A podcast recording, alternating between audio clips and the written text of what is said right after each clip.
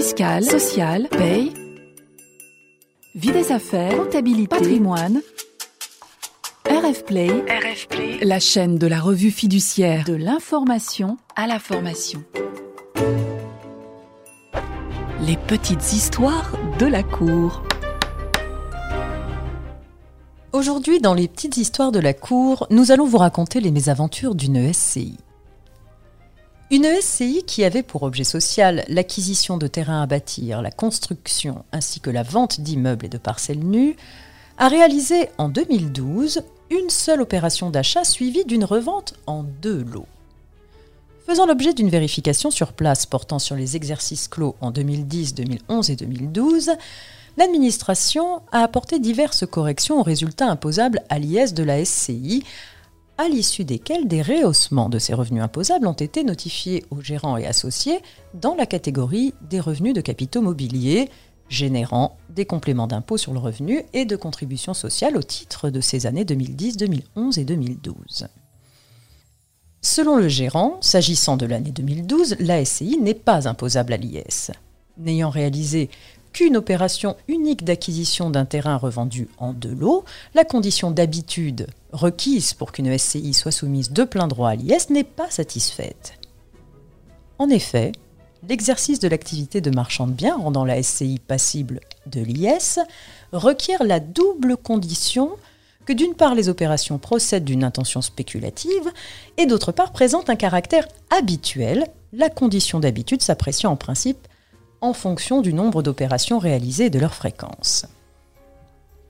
Débouté en première instance, le contribuable fait appel.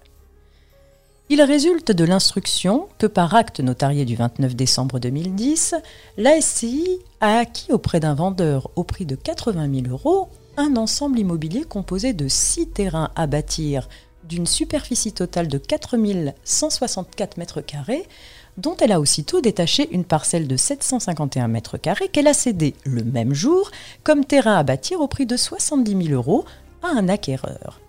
Les autres parcelles ont été cédées ensemble par acte notarié du 13 janvier 2012 à un autre acquéreur, également comme terrain à bâtir, avec un compromis de vente intervenu le 21 juillet 2011.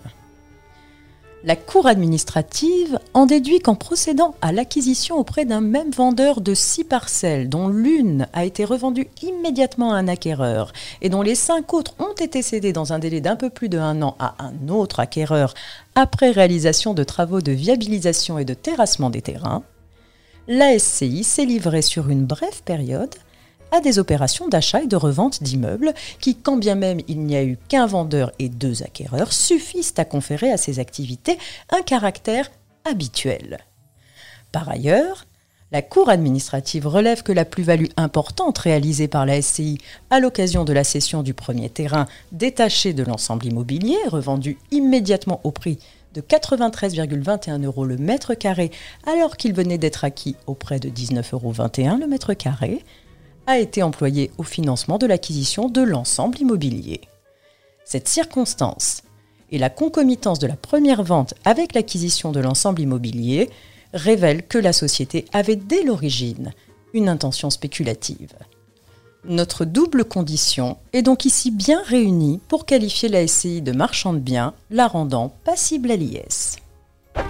Les petites histoires de la cour.